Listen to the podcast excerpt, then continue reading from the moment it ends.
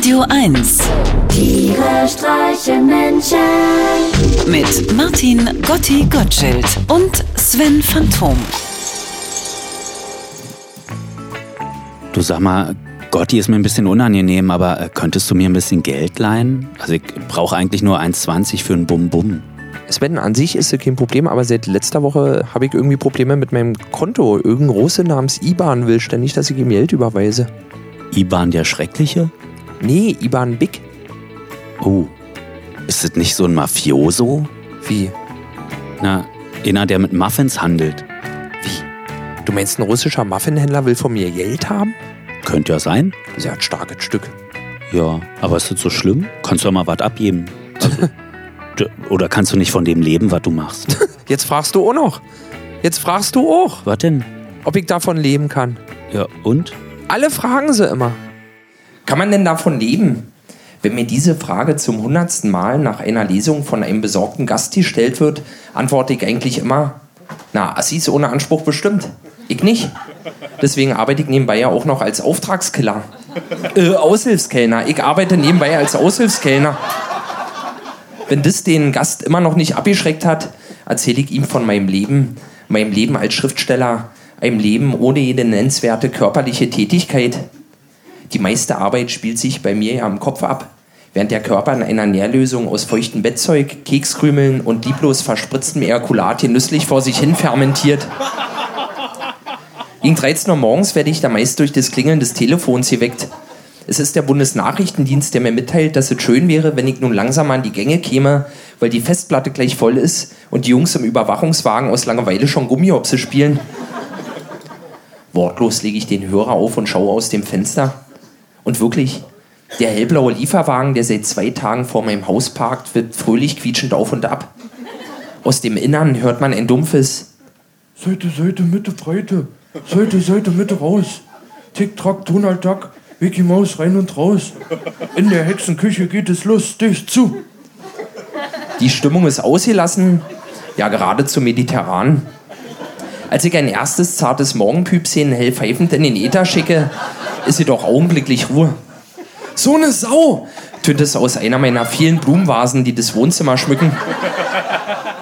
Das habe ich gehört. Na, wir ja auch! ertönt es im, ertönt es im 5 zu 1 Dolby Surround Sound aus all meinen vielen Blumenvasen, die das Wohnzimmer schmücken. Seit wann verwandst ihr die Wohnung der Leute denn mit Lautsprechern? Frage ich erstaunt. Wie bitte? Ihr habt mich schon genau verstanden. Moment bitte. Die Vasen beginnen wie wild miteinander zu tuscheln. Ruhe. Und endlich. Hallo? Ja, bitte? Moment bitte. Wieder die Tuschel und dann schließlich nach einer Weile. Hallo? Sie können uns wirklich hören, ja? Ja, laut und deutlich. Langsam aber sicher setzt sich der blaue Lieferwagen in Bewegung und verschwindet am Horizont.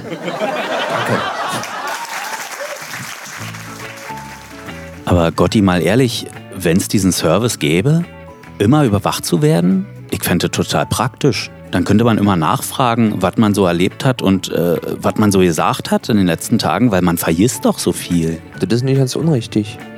Bei mir auch gerade in den Stunden zwischen 2 Uhr und 5 Uhr morgens am Wochenende, da glaube ich, erzähle ich sehr viele wertvolle Sachen, an die ich mich dann nicht mehr erinnern kann. Siehste, siehste. Und gerade im Alter, weißt du, wir werden ja alle nicht jünger. Irgendwann werden wir uns an noch Was? weniger erinnern. Also ich zumindest, werde nicht jünger. Ach so, na, weil ich werde nämlich schon jünger. Echt? Ja. Was ist das Geheimnis? Hast du dir das ausgesucht? Buttermilch. Echt? Buttermilch ist das Geheimnis äh, mit ein bisschen rote Beete reingemischt. Das macht die. Und rote Beete ist sehr, sehr wertvoll, hat sehr viele Inhaltsstoffe. Zum Beispiel rot. Und dann in die Augen reiben? Korrekt, aber nicht mir selber, sondern anderen Leuten, sonst wirkt's nicht. Sven? Ja? Alle Dude? Ja, ich, ich muss ja sagen, ich habe ja ein bisschen Angst vorm Älterwerden. Also jetzt nicht, dass ich älter werde, sondern dass die um mich herum älter werden. Finde ich wirklich ist eine schwierige Situation. Wie soll man damit umgehen, wa? Ja, gerade für uns als Ästheten. Ja. Ich, ich sing dir mal was. Nö. Doch. Kannst du nicht irgendwas anderes? Kannst du nicht einfach, du kannst doch auch mal, back doch mal was oder mach doch mal was aus Ton. Oder mach mal irgendwie einen ganz komplizierten Knoten. Das müssen doch nicht immer Lieder sein. Natürlich liebe ich dich für immer. Nie würde ich dich verlassen, zumindest nicht bald. Natürlich liebe ich dich bis in alle Ewigkeit, solange du nicht grau bist und alt. Ich für dich da und werd für dich sorgen. Solange du dich nicht gehen lässt und die Figur hältst. Natürlich kümmere ich mich, komm lehn dich bei mir an, solange du nicht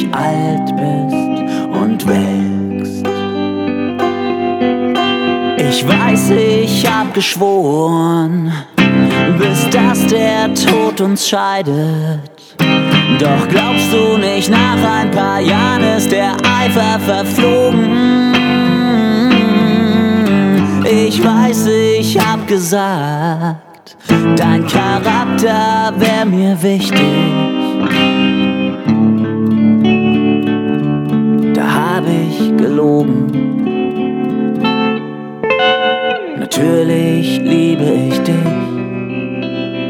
Immer. Aber bleib so, wie du bist, rühr dich nicht vom Fleck. Doch wenn du durch die Gassen deinen Rollator schiebst, bin ich